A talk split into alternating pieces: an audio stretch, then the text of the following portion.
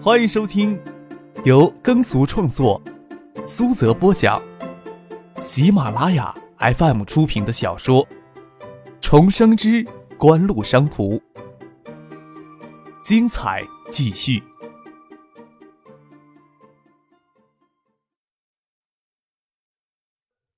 第二百一十二集。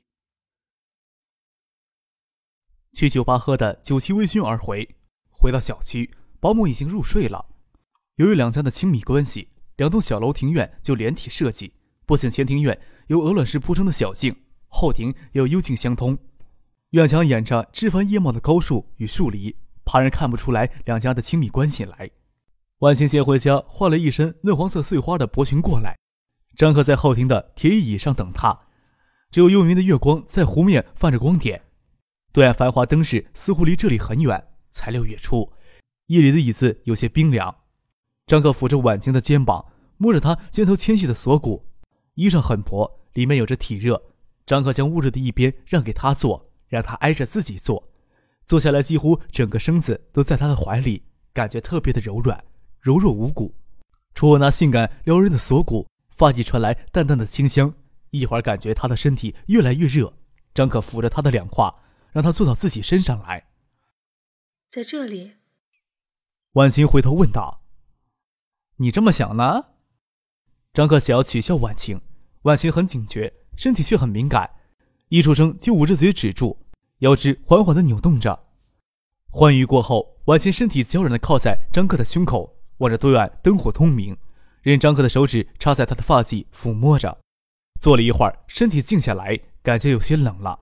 张克拉着婉晴的手，又回到小楼里，拥被而卧，心想：婉晴毕竟是成熟的女人，满足自己的同时，也会尽心让自己心爱的人享受到欢愉，总要躲避工人的目光。婉晴在张克的房里睡到天微亮，就起床回自己的楼里。张克醒来时，鼻子有些不通，想必是昨天大热之后吹了冷风，就在床上等着婉晴过来送早餐，昏昏沉沉又睡了一会儿。再醒来时，太阳照在被子上。也没见婉清来，给婉清打了个电话。我感冒了。婉晴在电话那头慵懒无力地说：“这段时间身体不一直好好的，怎么天气说感冒就感冒了？是病毒性流感吧？婉晴怎么也同一天感冒了？你们就是不会照顾自己。刚放手这两天，你生活怎么就不会自理了呢？”梁格真一边帮张克整理衣橱，一边数落张克。只是普通的感冒而已，唐姐说的太夸张了。你初三暑假那次发热还不严重，要多严重才算严重？才发热三十八度而已，喝些热咖啡就没事儿。你急冲冲的赶回来做什么呀？本来就你一个人在家不放心，再说梁军订婚，我跟你爸也是要回来的，就提前回来了。也没必要提前三天呀。大军跟他老婆两个当事人都没有急着从深圳回来呢。偶尔生些小病，有借口偷一下懒，特别是婉晴跟着一起感冒了，两个人都耗在家里厮守着，那才叫一个写意呢。没想到打电话时，唐琪在旁边多说了一句话，让老妈提前赶回来了，让张克如何不郁闷呢？本来婉晴也在这里坐着说话，让老妈一句“怎么会一起感冒”就抵挡不住了，俏脸微红的躲了回去。梁军订婚，你小舅一家也要回来，他们明天晚上就到。你大舅家没有住的地方，家里不得收拾一下，怎么住人啊？哦，看来美好的度假居家计划就给这样破坏了，只得趁着这几天好好温习一下课本，将六月中的会考糊弄过去吧。张可不无遗憾，又问道：“才订婚而已，文山、文江都回来，还有文山都有孩子了，会不会连老婆孩子一起带回来呢？”几年都难得回来一次，有机会还不一起回来看看？梁格真倒觉得张克的问题非常奇怪。你大舅都已经托人帮他们火车票订好了，当然要一起回来看看。也是，张克点点头。家里的事情他不大问，不然就是操不完的心。家里也就一间客房，是不是我还得挪地方呀？虽然不稀罕宾馆，但是还是住家里亲热。你小叔的房子空着，你小婶婶等会儿就会送钥匙来，我还要请她帮忙收拾呢。她家的房子空关了小半年，不收拾一下怎么住人啊？看来老妈的计划都妥妥当当的，不需要自己操心了。张可埋头看着书上杂乱乱眼的化学方程式，脑袋有些发胀了。唐静说：“今天帮自己请化学老师补课来着，不晓得能不能成。”你爸学习班就快结束了，省里有没有讨论你爸爸以后的去向？是不是要提前跟止疼他爷爷再言语一声？学习班还有二十天才结束呢，开会研究也是省组织部的事情，不会这么早的。张可奇怪的问：“你怎么又关心起老爸的官运来了？”谁关心这个？劳力劳心，还不得好？能提前一些知道，好去做准备。我有你这个儿子就够了，就不奢望妻任富贵了。张克笑了起来，爸爸的仕途，近期无需操心。新吴氏正好也有缺额，只是太早准备的话，未免会让别人说闲话，也太招摇了。还是等省组织部正式讨论过再去打理会好一些。张可拿着物理书，愁眉不展，望眼欲穿。好不容易熬到放晚学的时间，听见唐静在楼下跟老妈在说话，听见老妈在惊讶地说：“唐静，你朋友是谁家的女孩子？这么漂亮？你们两个人站一起呀，不得好好找个保镖看着，不然到大街上去还不引起交通堵塞呀？”听见唐静咯咯的娇笑着，有个熟悉的声音在跟他妈妈打招呼：“阿姨好。”张克手里有书与咖啡杯。拿着咖啡杯就下楼了，看见陈飞荣也站在客厅里。张克站在转角，疑惑的指着他问：“唐静找你来帮我补习物理、化学的？”“哦。”陈飞荣有些拘束，第一次让张克看，之前心里对张克家多少有些好奇。还有一个月你就高考了，不耽搁你学习？你以为个个都跟你似的，要拖到最后十天？才想起来看书恶补啊！高三到最后一个月就没有什么好复习的了。唐静拉着陈飞荣，轻易的走到张克的身边，伸手摸了摸他的额头。好点没？又把手放到自己的额头，比了一下体热，转头对陈飞荣说：“张克初三时发高热，竟然热到了四十二度。他以前功课很好的。”中考时还是西城区第三名来着，真让人怀疑他是不是那次脑袋给烧坏了。张克很是无语，看陈飞荣的样子，好像真还有几分信唐静的话。高考本科里几乎满满的海州一中，会为会考担心的也没有几个人吧？唐静找他帮张克补习化学物理，他也信。张克偏科之严重，全校都闻名的。这时候听见汽车引擎在楼下停息，张可站在楼梯转角，看不到客厅的门外，心里正奇怪着是谁过来，就听见杜飞的声音传进来：“张克啊，我打听好了，会考排座位按学号来，你前面是沈毅，后面是张斌，到时候他们会把答案传给你。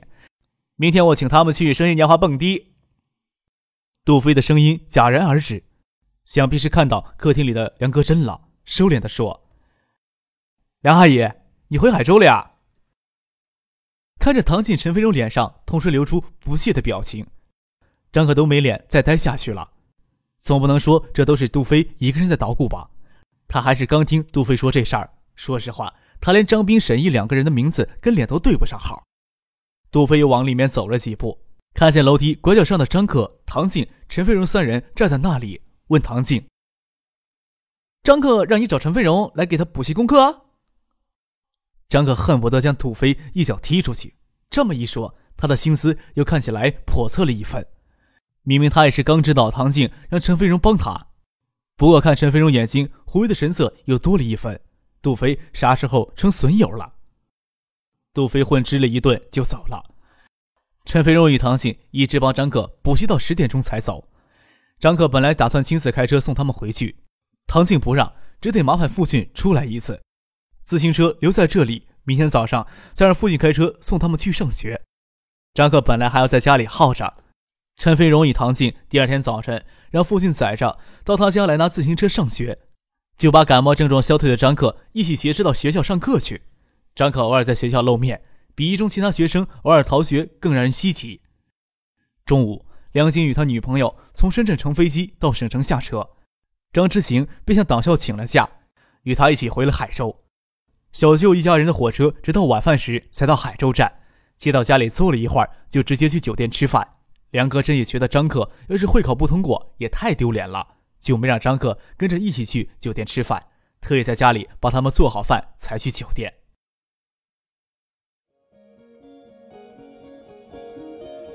您正在收听的是由喜马拉雅 FM 出品的《重生之官路商途》。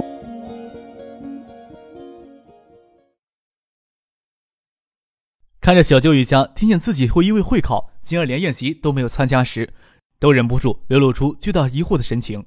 张可真是郁闷的不行。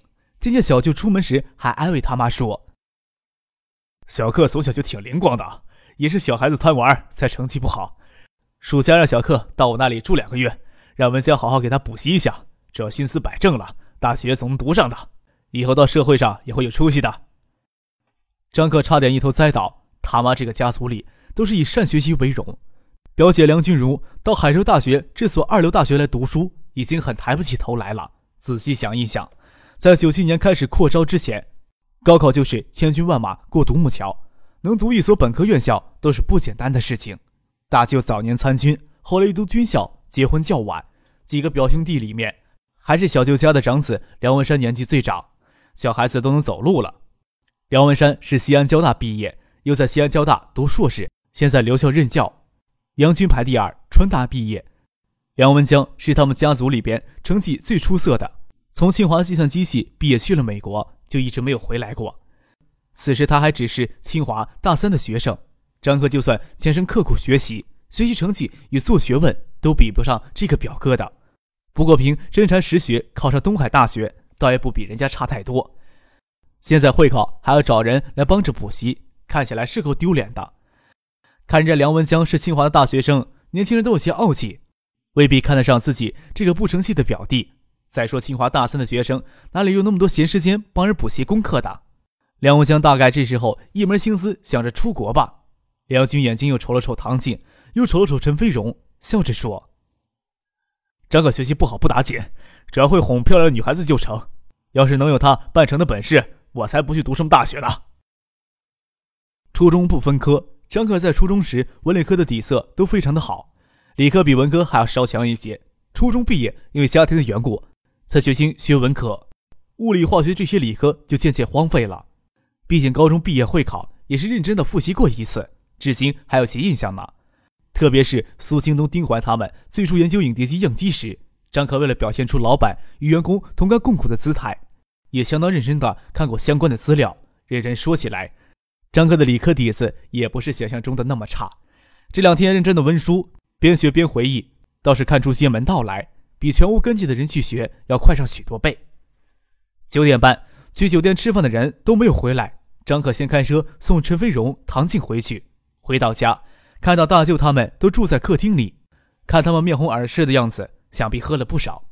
张可将车停好，推门就看见小舅梁国胜、大表哥梁文山不在客厅里，其他人都还在，连大表哥梁文山刚会走路的儿子天气也在大表嫂孙秀梅的怀里睡觉。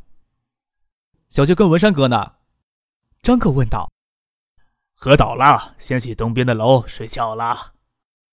大舅梁国兴大声的说道。声音很洪亮，面放红光，他酒稍多一些，人就容易兴奋。你跟我爸都是做机关的，这不是欺负人家吗？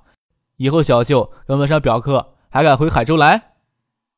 张可笑着说：“他爸看上去文弱，但是在市政府秘书长的位子，没有酒量很容易吃亏。大舅去年才从部队回到地方，小舅一辈子都在做技术，不善酒席上的应酬，哪里有酒精考验的机会？”这个可不能怨我们。”张志勤笑着说，“我们倒是劝你小舅少喝一些，他们可是抢着喝醉的。难得有机会一家都回老家来，国胜都几天了没好好睡觉了，在火车上净说他老家的事情，有些事啊，反反复复说了好几遍，我们耳根子都听腻了。”小舅妈笑着说。也不免为酗酒的小舅大表哥有些担忧，根本都挡不住他喝酒。要不要叫陆医生拿两只纳洛酮来打一下呀？张可回头问他爸：“小舅跟文山哥难得回来，不要让他们明天头疼玩的不尽兴。”什么酮？梁君如好奇的问。那洛酮解酒毒的，你不喝酒，问这些干什么呀？梁军说道：“我们喝点苦参茶就可以了。二叔跟文山最好打一针，能立即醒酒的。”张之行心想：这样也好，不然梁国胜跟梁文山夜里难过，那是不用说的，说不定明天还会宿醉。换来再给大家沏茶的妻子，让他去市医院打个电话。陆医生要是不在，就麻烦一下其他人。不一定要把陆医生从家里拎过来。梁戈振也没仔细说谁喝多了，电话放下几分钟，一直给张志新家提供医疗服务的陆贤就带着两名护士赶了过来，进客厅还喘着粗气，看见张之行他们都坐在客厅里，问道：“张秘书长，谁酒精中毒了？没那么严重。”我小舅子跟他家小子喝倒了，打一针要好一些。我领你们过去。”张志行笑着说。“张秘书长，你歇着，随便找个谁领我们过去打针就行。”“随便那个谁，那只有我了。”张可摊摊手站了起来，领着人去给小舅注射。常喝酒的人差不多都知道这药跟吗啡差不多，不过张可一直都没有酒精中毒过，倒是没有体验过立即解酒的效果。